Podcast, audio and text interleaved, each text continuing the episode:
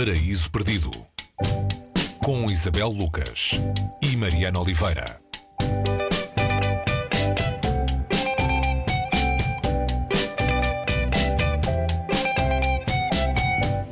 Hoje o Paraíso Perdido debruça-se sobre o corpo dela e outras partes. A autora é Carmen Maria Machado, norte-americana com ascendência cubana. Ora, e neste livro, que parece de anatomia, eh, um livro de contos, encontramos, eh, Isabel, histórias de mulheres. Eh, se calhar é para começar a maneira mais genérica, mas próxima da verdade, de definir o que vamos encontrar dentro destas páginas. Sim, olá Mariana. Sim, todas as protagonistas destes contos, estamos a falar de um, de um livro de contos, são mulheres cujas histórias nos são contadas a partir da relação com o corpo. Há sempre qualquer coisa de, de físico nelas e é a partir dessa fisicalidade que nos chegam depois uh, outros traços uh, de caráter, uh, do cotidiano, as vidas destas mulheres a partir, por exemplo, do momento do parto em que o médico está a fazer o parto e o marido estão juntos a decidir se lhe dão ou não mais um ponto. Essa decisão vai ser. Ela não tem não entra na discussão, ela está demasiado inconsciente ainda para lhe perguntarem o que quer que seja, nem ela saberia uh, se lhe perguntariam, e essa especulação sobre a decisão dos outros no corpo de uma mulher, uh, que uh, é só um exemplo de, de algumas das questões que vamos encontrar aqui neste livro. Histórias que envolvem o corpo, a violência sobre o corpo das mulheres, a relação com o desejo e com, e com o erotismo mas também o fantástico, não é? Temos aqui até uma espécie de distopia científica. Há vírus nestas páginas também. Sim, vamos encontrar aqui pandemias, eh, vamos encontrar aqui. E nesta, eu, eu entrevistei a, em, em 2018, eh, ainda longe destes tempos, e, e, já nessa altura este livro era apresentado como profético.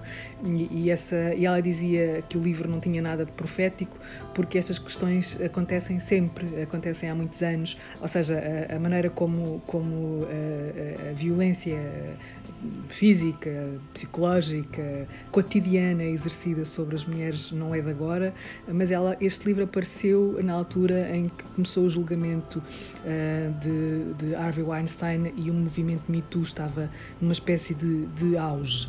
Quando ela escreveu o livro, isso, eh, ela não poderia adivinhar que tal, que tal iria acontecer, mas só para falar de que parece que ah, passaram estes passaram mais dois anos e o livro continua a trazer-nos e uma discussão continua uh, continua muito presente que é esta esta pergunta que atravessa o livro todo que é como é que é viver no corpo de uma mulher num mundo onde as decisões ainda são quase todas tomadas pelos homens acerca das coisas mais comezinhas da nossa vida.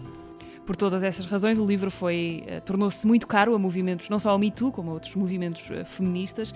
Quem é Carmen Maria Machado, esta autora norte-americana que nos faz logo preconceituosamente perguntar ao ouvir o nome dela, como assim norte-americana com este nome uh, tão latino?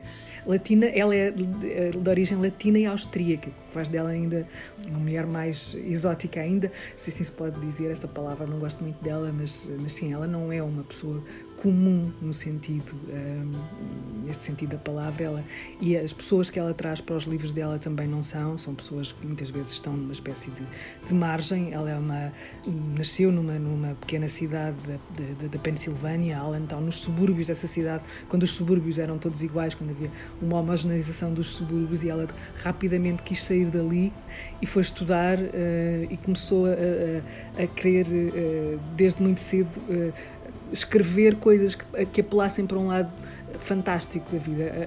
Essas histórias, como tu falavas há bocadinho, têm todas um, espreitam para a ficção científica, para o gótico, para o fantástico, para o, surreal, às vezes, uma, uma, doses de humor e um excesso. Há sempre um excesso. E ela é esta mulher excessiva, ela é uma mulher muito grande.